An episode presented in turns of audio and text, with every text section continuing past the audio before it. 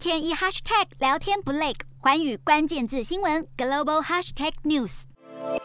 俄乌战争开打以来，乌克兰的港口货流量已经大减百分之七十五，主因是乌克兰南部好几个濒临黑海的港口遭俄军封锁。如果敖德萨再被俄国占领，乌克兰的海运能量就会几乎丧失殆尽。世界银行预期，乌克兰本年度 GDP 将会锐减百分之四十五点一。俄罗斯本年的 GDP 也预期会下降百分之十一点二。乌克兰、白俄罗斯和摩尔多瓦三个东欧国家本年度 GDP 也预期会下降百分之三十点七。在国际制裁之下，抵达俄罗斯港口的船只相较开战以前减少了一半。俄罗斯政府十号表示，为了稳定经济，当局预期将挹注两千七百三十四亿卢布的储备基金，和台币大约九百七十亿左右。世界银行也表示，俄乌战争如果延续，不排除会再下修经济增长的预期。整个欧元区的 GDP 在本年度可能再下降百分之三。世银因此宣布，他们已经采取行动支持乌克兰民众。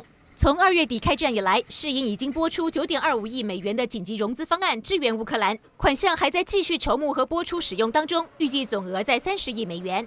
另外，国际货币基金组织主席表示，尽管俄乌战争似乎不会导致严重的全球金融危机，但可能导致俄乌邻近国家出现经济萧条。